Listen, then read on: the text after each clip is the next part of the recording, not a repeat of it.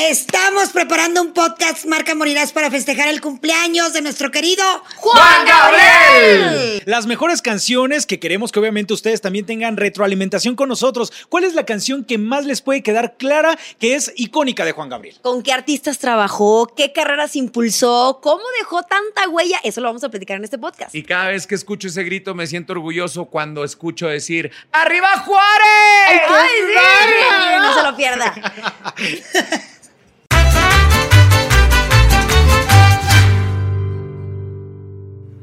¿Qué tal? Mi nombre es José Ramón Calvo y los invito a escuchar Contraplano, Cine y Ciudad, un podcast en el que hablaré de grandes películas en su contexto histórico y político, no como simples espectáculos o ficciones escapistas, sino como grandes obras de arte que nos ayudan a lidiar con el presente de manera histórica y a pensar en cosas que de otra manera no seríamos capaces de imaginar. Contraplano, Cine y Ciudad está disponible en todas las plataformas donde escuchas tus podcasts. Estoy enloquecida Martínez de la Garza.com.mx porque vamos a iniciar el podcast de Corazón Grupero, el expediente de quién? ¡Juan, Gabriel! Ay, ¡Arriba Juárez! Ah. Oye, maravilloso hablar de Juan Gabriel. O sea, creo que es una de las grandes figuras de, eh, no solamente del regional mexicano, me parece que abarca Mundial. tantos géneros, Todos. tantos Todos los todos los géneros quiso. sabidos y por haber, y, lo, que- y los que le faltaron, porque quedó pendiente, Chicuela, si no me vas a dejar mentir, algunos géneros que él ya tenía planeado explorar en un futuro, Claro, por su desde claro. Por su desde claro. Todos los que quisieron cantar con él, los que sí lo lograron Uy. hacer. Eh, no, definitivamente Porque- un artista desde que nació. Se quedó pendiente el, el volumen 3 de duetos. ¿El dúo 2? De dúo, de, no, dúo Dúo 3. tres. Dúo Porque tres. sí Bueno, salió el sí. 2, Sí. Pero ahí venían duetos que te iban a dejar con la piel chinita. Ojo, yo me voy a meter en camisa de once varas porque... Listo nos ampare. Ahora el veneno es de él. No, al contrario, con todos los fans de, de, ton- de tantos compositores y malos de la actualidad, ¿no? E incluso los que han dejado muchísima historia, como el Buki, ¿no? El mismo Joan Sebastián, José, José Alfredo, Alfredo Jiménez. Jiménez. Que cabe Son- mencionar que esos dos que acabas de decir, él los admiraba Sí, muchísimo. no, no, y son icónicos en- dentro de la industria musical. Ya quitémosle el apellido de regional mexicano. Pero para mí no hay otro más grande que Juan Gabriel. O sea, Juan Gabriel eh, le dio la vuelta a todos porque hacía canciones rancheras, hacía canciones pop, hacía canciones vernáculas, reggaetones, ¿no? Incluso salsa, sus canciones fueron transformadas en todos los géneros y creo que muy pocos eh, compositores, a pesar de que hacen unas letras impresionantes, han trascendido en cuestiones musicales como lo hizo Alberto Aguilera Valadez el día que comenzó su historia musical en ese orfanato con el maestro Juan, ¿no? Fíjate que a mí me impactaba mucho la forma en la que lograba manejar al público. Eh, de pronto hay artistas que, que levanten la mano y nadie levanta la mano. Este señor decía, bueno, el Noa Noa, o sea, en el Palenque de Monterrey, todos los machos ganaderos, y a la hora del Noa Noa, Era el Noa Noa. hacía los pasitos de Alberto. Mira, se lo dijo en una entrevista el mismo Enrique Rocha, que le- con lo que estás diciendo. No tenía que darle instrucción a la gente de cómo dice. Nada. Él cantaba, había un silencio y la gente se seguía cantando. Aparte tenía como el don que en cada presentación hacía las canciones a una manera diferente. Eso a su me manera, pero le encantaba. daba un sello siempre. Así es. O- a, a mí una de las cosas, una de las imágenes que se me viene de, de Juan Gabriel eh, era cuando cantaba esta canción de ¿Por qué me haces llorar? Y tira la copa y le Claro. vale. O sea, era un hombre que se entregaba en el escenario y, y como artista y como público, tú también agradeces que este tipo de artistas se salgan de su zona de confort, se salgan de lo establecido, de este artista que solamente se para en un escenario a interpretar sus canciones, no tiene interacción con el público y Juan Gabriel lo que más tenía era interacción con el público y ahí era como se conformaba su espectáculo. Por eso estableció un récord de haber cantado durante más de seis horas en el Auditorio Nacional en un concierto en un Día de las Madres y al hombre le valía y Qué hubo gozada. multa y él dijo yo la pago pero aquí me quedo Pero lo bailado, Entonces, ¿quién me lo quita? Claro, vean nada más cómo él rompía desde ahí con lo establecido. Y otro de los récords que rompió Juan Gabriel, que yo recuerdo que nos desvelamos hasta muy tempranas horas de la mañana, fue en el programa de Mala Noche No con Verónica Castro. Así es. Ese programa era totalmente nocturno, empezaba a 10 de la noche en la década de los 80s, 90s, y por muy bueno que fuera el artista invitado, Como a las cuatro se se acababa acababa, ¿no? 3, 4 de la mañana raspando la hora Porque comenzaba el noticiero. Eran las 7 de la mañana y Juan Gabriel le decía, ya por favor, Vero, ya nos tenemos no, que ir. Y seguía la gente pidiendo, tuvieron que quitarle tiempo al programa de hoy mismo del señor Guillermo Ochoa. Guillermo Ochoa para terminar el programa de Mala Noche No. No, por Y yo recuerdo mucho en el Palenque de Monterrey, eh, eh, ya en el Domo Care con el señor Cano y Claudia Cano, que se, se ponía a bailar alrededor de la, de la primera fila. Sí, del anillo. O sea, literal te bailaba aquí. O sea, ¿cómo te explico? Ya desde ahí ya estaba arriesgando el pellejo porque recordemos lo que le pasó en la El Juan Gabriel se cayó. Ya desde ahí, ya desde ahí ya estaba arriesgando el pellejo y no le importaba.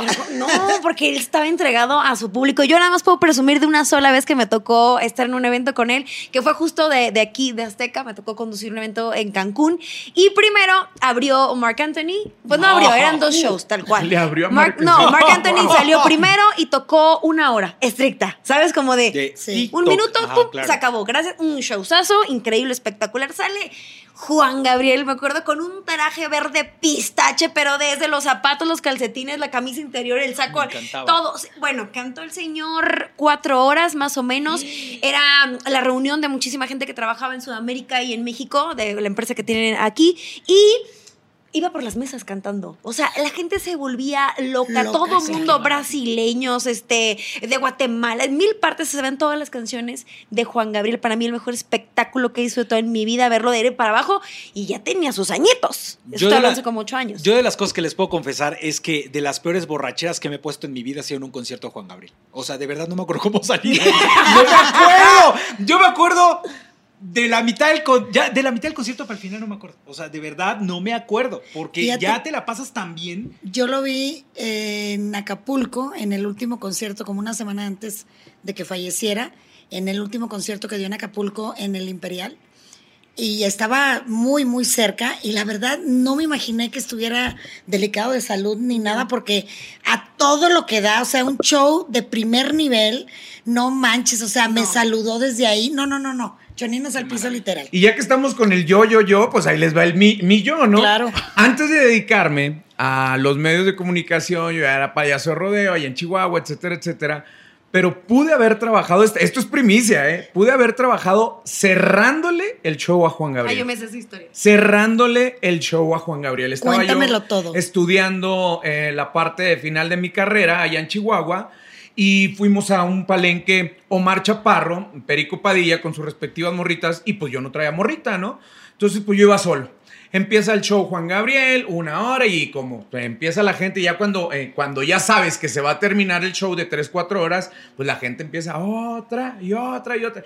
Y Juan Gabriel salía del redondel y la gente lo traía otra vez a base de otra y otra y otra y otra. Pues en una de esas Juan Gabriel dijo, ya me tengo que ir, mañana tengo show en Juárez, por favor, los quiero mucho. Y sueltan la rola de, sí, la gente, baila. Todo está bien, pero le empieza a sonar esa canción, pero le meten como que un sonido dance y le suben a todo. Termina de cantarla Juan Gabriel y la gente, todos baile y baile la madre y no sé qué, no sé cuánto. Y yo de repente, pues el gordo, ¿no? Allá Gallopa, empiezo a bailar con todo la rola y pues toda la raza voltea. ¡Allá está el gordo! ¡Ah, ah, ah! Empieza, le robo la atención a Juan Gabriel. Y sale Juan Gabriel y se lo lleva a todos. Ya se fue Juan Gabriel, pero ya seguía la Claro, fiesta. Y me debe haber amado. y toda la onda, bla, bla, bla. Pues bueno, ya todos nos vamos bien felices y contentos. Voy a la salida y me alcanza gente trajeadona y luego mis joven, ¿puedes venir por favor? Y yo, se lo juro que sí pagué mis cuatro cervecitas. No, no, no, ven, ven, ven. Me entregan una tarjeta y era el representante de Juan Gabriel y luego me dice, el señor Alberto Aguilera quiere que lo acompañes a Ciudad Juárez para que hagas El mismo exactamente lo mismo, güey. Exactamente lo Yo mismo. pensé que nos ibas a confesar que pudiste ser el nuevo Jazz de Bael. No, ¿Qué no, eso? no, no, espérate. ¿Qué eso? ¿Quién Ya sabe? me estaba ¿Quién- empezando a Ya empezó con el veneno este No, güey. pues es ¿no? que es la verdad. Pero es que chico. imagínate, o sea, para mí qué gran anécdota haber podido decir, yo trabajaba cerrando el show a Juan Yo Gabriel. dije, ¿De este, qué te acordaste, yo Garza? dije, De te va este, yo dije, ¿Eh? este ahorita nos va a confesar que él no, ya sé que, o le había quitado el puesto a, Villo- a- ¿cómo se llama? Daniel Río Lobos. Ah, no, no, no. es pues, bien. Oye, es que ya empezaste a enlistar. está. Ya empezaste a enlistar A ver, a, ¿qué no, a Jazz fu- de no Bael. fuiste al taller de A Río Lobos. género, ¿verdad? No, que no, no, no, me estoy, me estoy refiriendo, a ver, no lo digo por eso, o sea, Más lo digo porque, respeto, espérame, por espérame, favor. no, es que no es una forma de matarle al respeto, todo el mundo conoce la historia de Juan Gabriel, Jazz de Bael, es Río Lobo, todo el mundo la conoce, o sea, ya es una cuestión que todo el mundo domina. Pero es que Juan. Gabriel apoyaba el talento, güey. No nada más a ellos. O sea, también Paco de María pasó por esa lista. A Paco de María lo invitó a cantar una vez en Auditorio Nacional, Tú y güey. yo, ¿No? ¿Cómo? Tú y yo al margen. Quiero llegar a ese punto, ¿ok? Claro, no, no, va- vamos, tienes toda la boca llena de razón. O sea, él apoyaba esta parte del talento, pero sí es por todos conocido la historia que, que Pero tuvo como le con los dos personajes. cualquiera que de repente en el medio conoces a alguien o apoyas a alguien, a mí no me ha tocado apoyar a nadie, ¿verdad? Todavía no. Pero, pues el, el talento también llama y si se forman este, lazos de otro estilo, pues total, ¿eso qué tiene que ver? El lazo que sea, Héctor Navarro. Sí, claro, ¿no? Hasta lazo de cochino, A güey. todos, lazo de a ver, yo creo que la trayectoria de Juan Gabriel, las ventas de Juan Gabriel, la historia de Juan Gabriel va mucho más allá y creo que merece el respeto y la admiración que le tiene toda la gente que está del otro lado, Totalmente. viéndonos y escuchándonos. Ya se cagó, no güey, tuvo ¿ya ves? Ya te cagó. Y se sentía libre en todo momento. Así Porque, es. Eso, porque eso es lo que emanaba. Yo creo, yo creo que para que un artista haga clic con su gente es porque se tiene que sentir muy a gusto con lo que es. Claro. Muy, muy, muy pleno sobre el escenario para que realmente haga esa conexión. Y Juan Gabriel, aunque nunca fue una persona que dijera y que tampoco tiene que dar explicaciones absolutamente A a nadie. nadie. de su vida personal, era como, le preguntaban y, a ver, yo soy, soy un ser humano con talento que me Espérate, pero eso que no me pasó en, gusta. la- en las primeras Pero- décadas de los 70s y 80s. Abrimos corchetes. Nunca dijo qué pasó con esa entrega de la tarjeta. ¿Fuiste, no fuiste? ¿Lograste abrir otro, otro Ah, claro, concierto? ya no con- Claro, por eso digo, No, abro corchetes. No, no, no me animé a, ya ¿Por no me animé no? a cerrarle el show a Juan Gabriel. Pues porque no, güey. O sea, yo todavía estaba con otra mentalidad y sí también dije, ¿y si me agarro un jazz de baile? No, no es cierto. Ah, ¿ya no, ves? no es cierto, Ah, no, no, algo. no es cierto. no. Pégame, pégame, me lo merezco, pégame, pégame. Eh, me No. encanta, me encanta. Dile algo, No, ¿No es fueron al taller? ¿No fueron al taller? ¿No estuvieron ahí?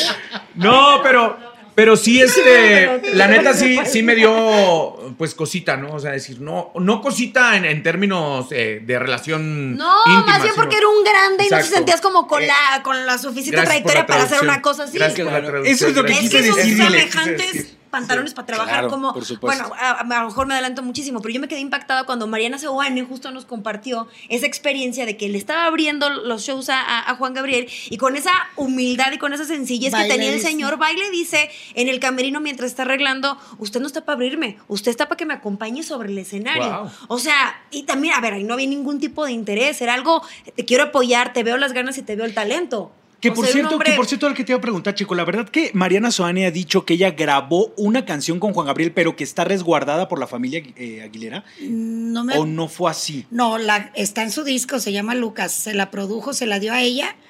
Ah, ¿te refieres a que grabó con él un dueto? Sí.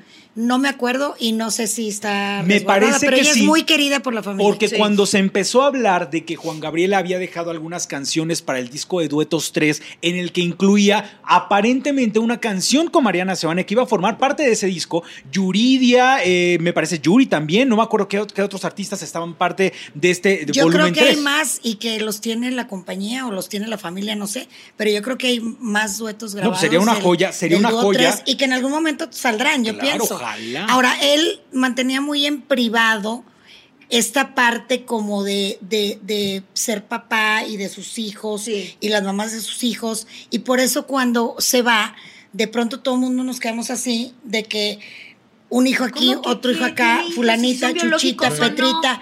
Y no, y sí son. Entonces dices, wow, ¿cómo dijo la perra? ¡Guau! ¡Wow! ¿No? Sí, sí, sí, pero la gente que es cercana a él y que me tocó eh, en lo que estaba eh, investigando, decían que aunque no lo expresara como le estás diciendo, era un papá al 100%. Totalmente. Él, él sobre el escenario y como él también lo dijo, yo jueves, viernes, sábado, domingo estoy como en mis giras, mis presentaciones, los demás días soy papá de tiempo completo y el jueves hasta lo más tarde que me puedo llegar, la- puedo llegar a la presentación. Pero es que las preferencias sexuales no tienen que ver con que seas un buen padre o no, ¿no? O sea, eh, yo me retomo a la pregunta que en algún momento le hicieron tan polémica cuando dijo, ¿Juan Gabriel es gay? ¿Y qué, cuál fue su respuesta? No fue ni sí ni no. Lo que se ve no se pregunta. No se pregunta. Por lo tanto, es como tú piensas, como tú me estás viendo, eso es lo que soy. Para ¿no? ti, eso es Para tu ti, percepción. tu percepción, exactamente, ¿no? Y después de su muerte resulta que era el más macho, más macho de todos por tener hijos. Eso- o sea, no, ¿eso no, qué no, tiene no, que no. ver? Sí, no, no eso no va junto con, con- con lo otro, ¿no? Recordemos un poquito de la historia que a mí me impactó muchísimo lo que estaba leyendo ayer, eh, cómo vivió, cómo creció desde muy chiquito en esta escuela, que te voy a decir el nombre, Escuela de Mejoramiento Social que se llamaba, en donde estaba él en tribunal, donde su mamá fue Te cae de madre que sí lo Totalmente, escribió, sí lo totalmente. Porque me llamó mucho la atención que tuvo su mamá, pero al mismo tiempo no la tuvo. Perdió a su papá muy chico, después de un problema que tuvieron en, en- en una quema de um, unos terrenos. El señor no saben si murió, desapareció, pero simplemente ya no tuvo su papá a los seis meses de edad, o sea, nada más tenía a su mamá. Él crece a los cinco años, los llevan a esta escuela en la que él después ya de grande platica que le hizo mucha falta a su mamá y que se pudo haber cambiado algo, hubiera sido estar con ella. Así es. Eh, dentro de esa escuela aprendió música, eh, empezó a escribir y todas esas cosas, pero justo lo que estás diciendo, tuvo hijos, él lo dijo de grande, es que yo no tuve una familia y me tocó formar mi familia. Él quería, a pesar de que tiene hermanos y todo, él quería sentir ese, es- eso que no vivió de chico, tener a su mamá cerca, porque no, no por juzgarla, tenía que eh, limpiaba casas, tenía un trabajo complicado, tenía más hijos, él estaba muy chiquito, era una forma de apoyarse para cuidar a, Juan Gabriel de chiquito. Por las circunstancias que hayan sido, él creció sin esas figuras importantes es. y de grande, pues sí, quiso formar a su familia con varios hijos. Nos enteramos después de su muerte. Vuelvo al punto, no tenía que dar explicaciones a nadie No. con quién estaban y Pero con fíjate quién que los eso, hizo. eso es lo más injusto de todo, porque bien lo dicen, empiezan a surgir hijos por todas partes, pero él ya no estaba ni para desmentirlo, ni para afirmarlo, ni para defenderse, Claro. ni para decir déjenme en paz. Eso era lo, justo- lo injusto de la situación. Empezaron a salir hijos por todas partes, hubo un peruano, un colombiano, cuatro mexicanos, era una locura de todos los hijos que empezaron a salir de, de Juan Gabriel y hoy por hoy terminan siendo también parte de una disputa legal por saber quién se queda con qué y cuál va a ser la repartición de, de las cosas cuando existe un heredero Universal. universal, Sí, así es. que es Iván Aguilera. Entonces sí, sí resulta bastante injusta esta situación para un Juan Gabriel que lo que más destacó toda su vida y lo que más se destacó toda su vida fue su gran talento en el escenario y para escribir canciones, Totalmente. que era un auténtico maestro. Y lo y muy que estable. Yo quisiera rescatar esta parte de la estabilidad de Alberto Aguilera Valadez, porque, por ejemplo, Jesús Salas, que es amigo de él desde su juventud y que vive en mil aventuras, siempre fue su manager y Jesús Salas es hermano de una de las mamás de los hijos De los hijos de Juan Gabriel. de Alberto. Entonces, ahora, dicho por Jesús Salas en una entrevista que le hice para un especial que hicimos en Corazón Grupero, él siempre estuvo con, con su hermana. O sea, aunque de repente que tú las traes, que lo que tú quieras, siempre estuvo ¿no? con, Sí, con- ¿verdad? No me suena Silvia. No, No, Silvia no no me es suena Es otro, tampoco. es otro nombre. Laura Salas. Laura, Laura, Salas. Laura Salas, Sí, Laura. Salas. Sí, sí, sí. Que además dijo que, que, que era justo eso, como que eligió bien a la mamá de sus hijos porque era una excelente amiga y siempre se expresó así. Así es. Y bueno, y ella. Jesús y él mantuvieron una amistad de toda la vida, literal, de toda la vida. A mí me gustaría que le platicaras a la gente ese cocompadrazgo que tenías claro. con, con Juan Gabriel.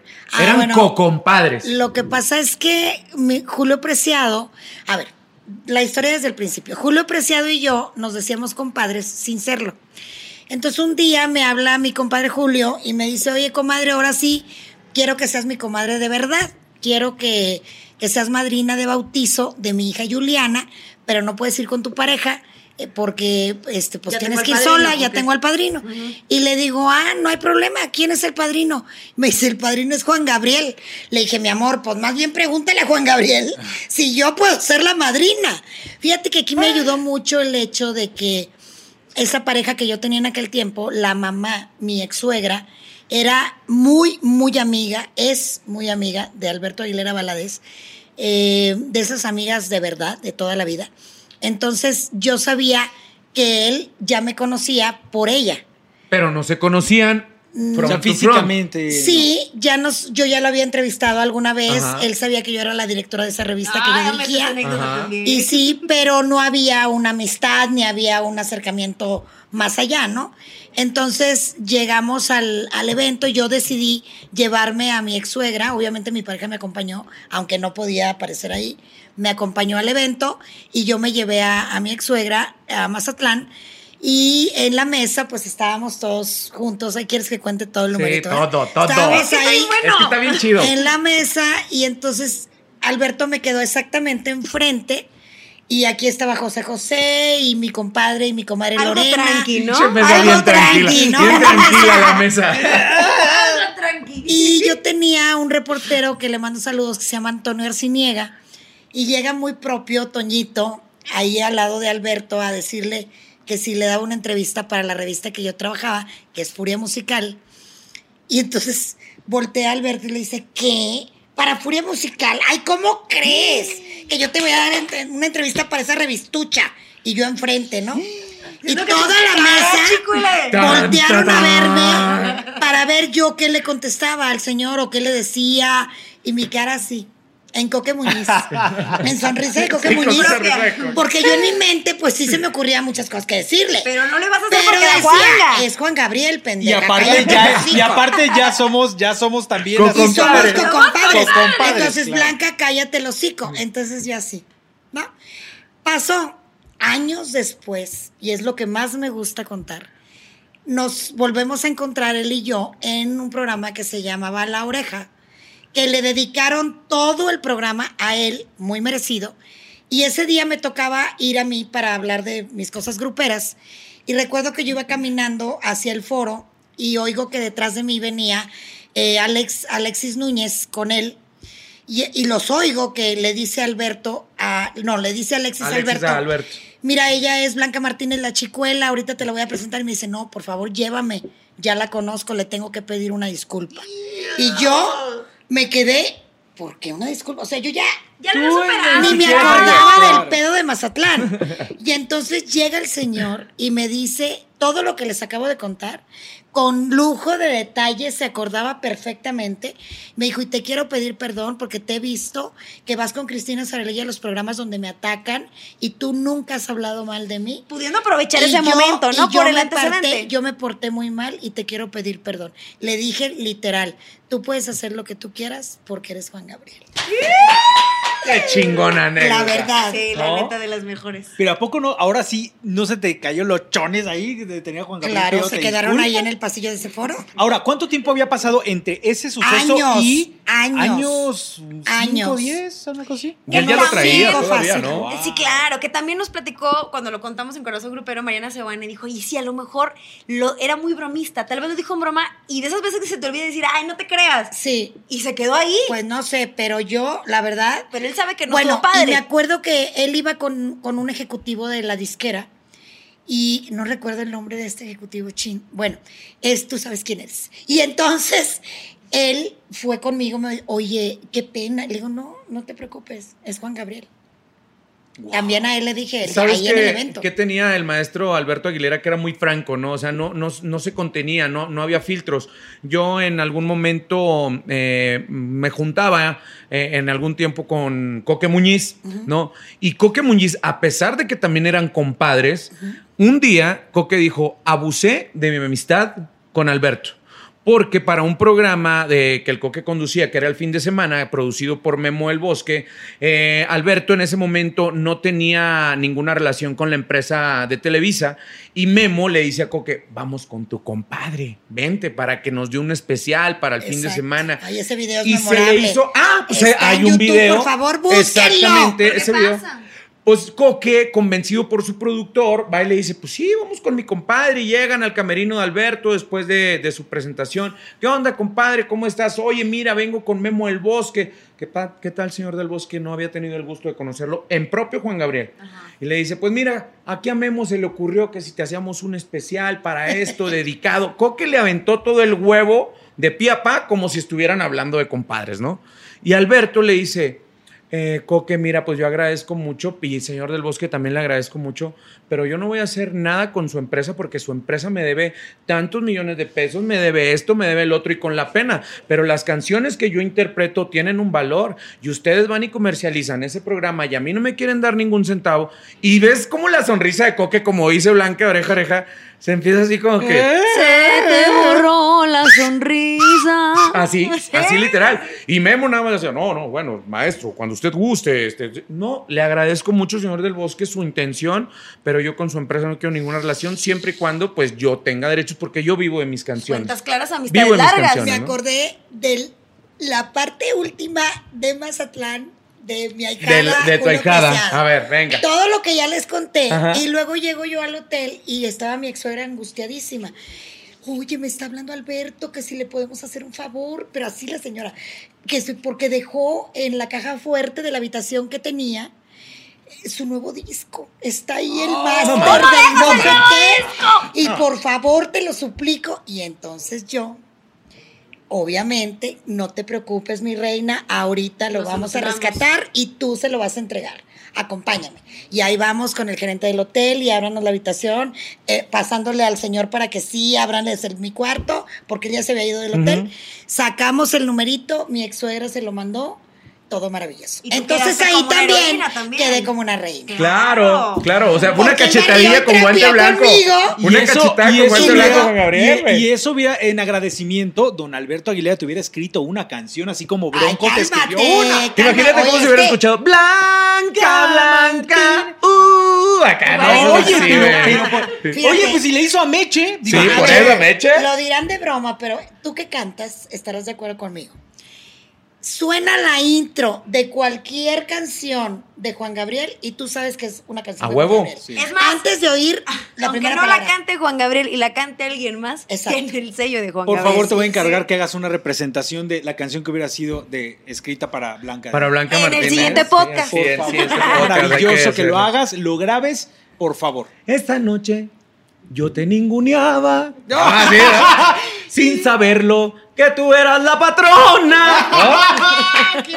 ¿no? Pasó el tiempo y me enteré. No fueron al Oh, taller. ay, No, sí, no, qué no, fueron al taller. Sí, así es. ¿Cómo te Oye, hablando de canciones, para mí todas las canciones de Juan Gabriel tienen lo suyo, pero sin duda alguna hay una Ay. que en cuanto le escuchen así se les No, sabe pues No, es que hay varias. Una, hay un- una. varias. A ver, tienen que Sí, decirme no. Qué canción es su favorita de Juan. Gabriel y la que menos les gusta de Juan Gabriel. seamos, No, una- es que seamos no. justos, que sean cuando menos tres. Que digas tú, este es mi top tres de canciones de Juan Gabriel.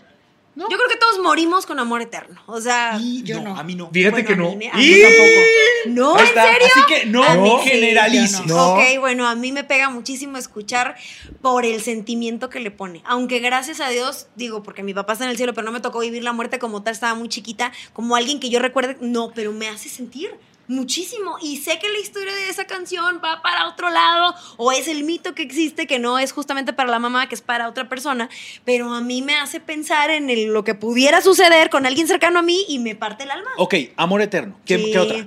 Abrázame muy fuerte. Ok, ¿y?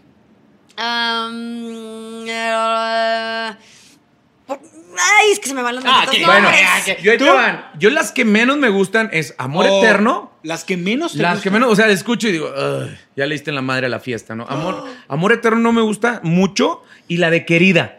Querida también se me hace como que no, no, no, no me, no me llama la pasión. Pero en cuanto empiezo a escuchar el acorde de tararararararan, taran, tarara, ¿esa cuál es? Te Que sigo seas amando. muy feliz. feliz. Te sigo que amando. estés Es que donde los estés. Que, a ver, se me empieza a poner la piel chinita. Así, cañón. que ya- Es que Yo no nací para amar también. Cállate. Yo no nací para amar. Nadie nació. Mira, para- otra vez me vuelve a poner chinita ¿Y la piel. ¿Y la última? Buenísimas. La última es cuando lo dejan en el orfanato, que lo deja la mamá, porque esa sí es como que. ¿Cuál es la canción que le escribió? Ay, güey, se me fue también la, la, la- la Cántala. letra, pero empieza, es cuando, cuando le dice mm, a la mamá que, que, que no lo dije. Ahorita me acuerdo, ahorita me acuerdo, ahorita me acuerdo de la canción. Bueno, pero las esas mías. dos. ¿Ves las tuyas? La Las únicas. Uh, Probablemente ya. No, no, la diferencia, eh, una que le grabó Daniela Romo que se llama Abuso. El poco amor, que tananan.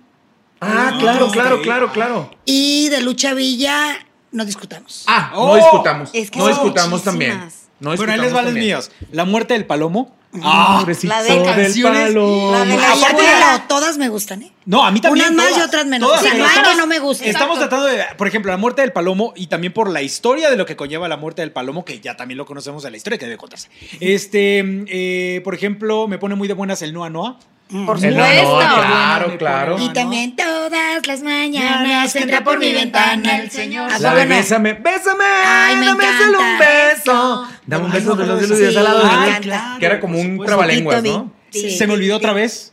Ah, Sí. Es que ve, le empiezas a rascar inocente, pobre amiga. Inocente, pobre amiga. inocente los amiga, claro. No, sí, No, es no, que... no, es que hay Es que tiene una infinidad de canciones. Estaría muy bueno que la gente que nos está escuchando y viendo en estos momentos también nos comparta cuáles ¿Cuáles son, son? las canciones que ustedes apoyan, son las mejores canciones de Juan Gabriel. Pero Juan ojo, dije que eh, Amor Eterno y Querida eran las que menos me gustaban. Querida, ¿eh? Las que menos me Y a mí gustaban. querida me encanta. Sí. Ya es maravillosa. O sea, Ay, me la portada Ahora, es díganme una cosa, díganme una cosa. De las canciones que él escribió para otros, ¿cuál es la canción que más se les queda grabada?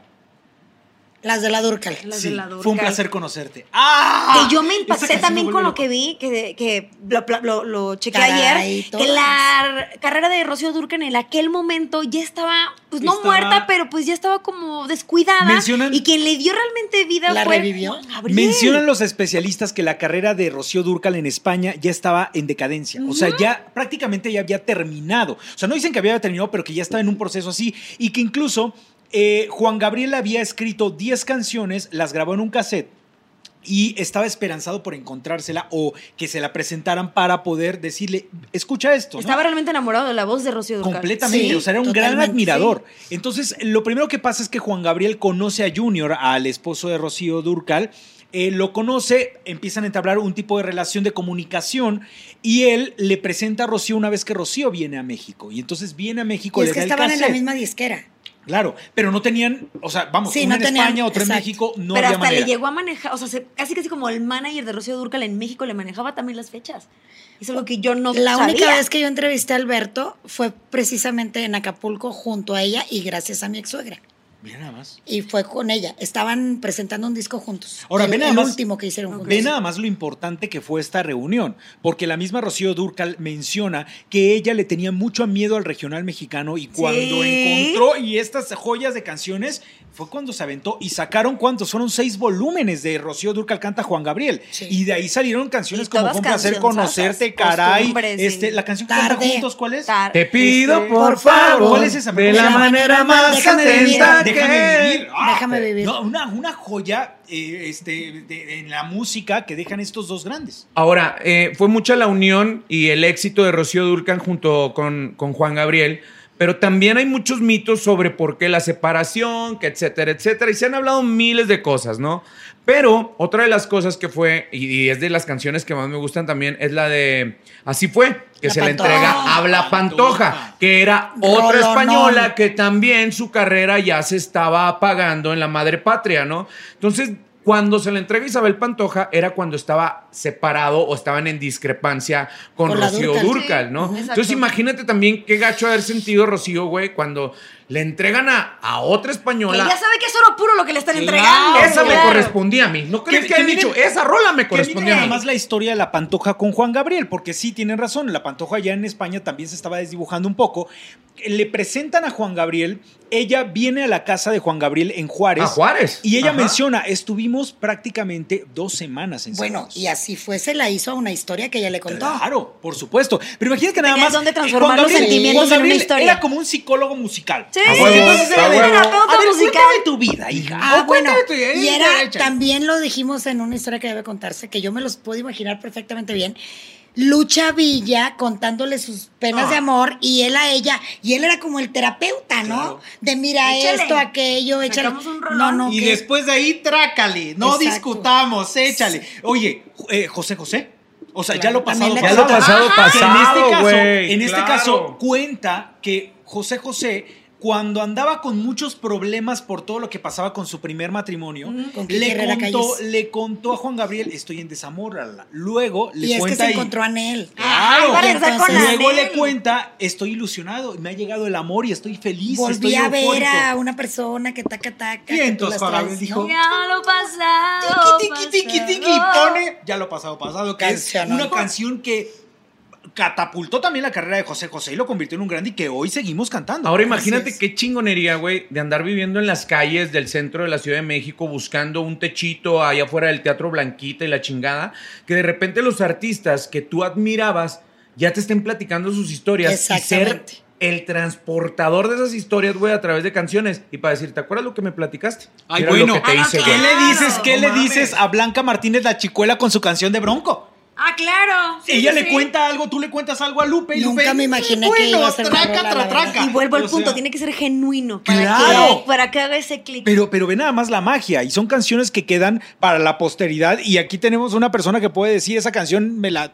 escribieron en una experiencia mía. claro. Sí, sí, sí. Y bueno, y además de, de- de experiencias como, como, como lo que le pasó a la Pantoja, como lo que le pasó a José José, la misma canción del Noa Noa, que no es algo que le pasó a otra persona, es algo que él vivió, donde él trabajó y donde además fue, regresó después de que cobraba 10 dólares la canción, que es otra cosa, que es una anécdota que me gustó muchísimo, porque se subía a cantar y toda la gente decía, es que no le importaba el dinero, él lo que quería era cantar, Cantar, le daban sus 10 dólares y lo repartía con toda Haciendo, la gente del servicio. haciendo referencia al Noa Noa, yo que soy de Chihuahua, no piensan que Chihuahua y Ciudad Juárez están bien cerquita, pero ¿Y pues no, no? son tres horas y media de distancia. es que también es el- está Pero hablando- está muy cabrón que toda la gente que llega a Ciudad Juárez, lo primero que dicen es, ¿y el El Noa Noa Noa? Noa. ¿Y sabes Y cuál todo el mundo quiere conocer el Noa Noa. Y literal, gente, es un, bueno, era un putero. O sea, un lugar, un foco rojo. O sea, Lo que él quiso pero ni decir siquiera es que era un lugar. Un putero esos finos. No, no, no, no. no, O sea, de. de- Una cosa de... de los de a Ahora, 20 el mameluco.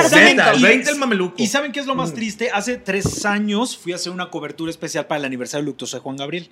Fui a buscar el Noa Noa y ahora es un estacionamiento. Sí, O sea, literal. ya no existe. Donde está hay un mural de Juan Gabriel ahí mural, cerca. Pero ya Y no está cuenta el lugar. la leyenda que se quemó, ¿no? O algo así. Sí, Ajá, se quemó primero en, en la década de los 90, a principios de los 2000. Y cuentan que cuando se quemó, se quemó todo menos un póster grande que había Ajá. de Juan Gabriel. No. Que yo dije, wow. Que Juan Gabriel en vida, en ese Mira, momento. Sí, él en vida.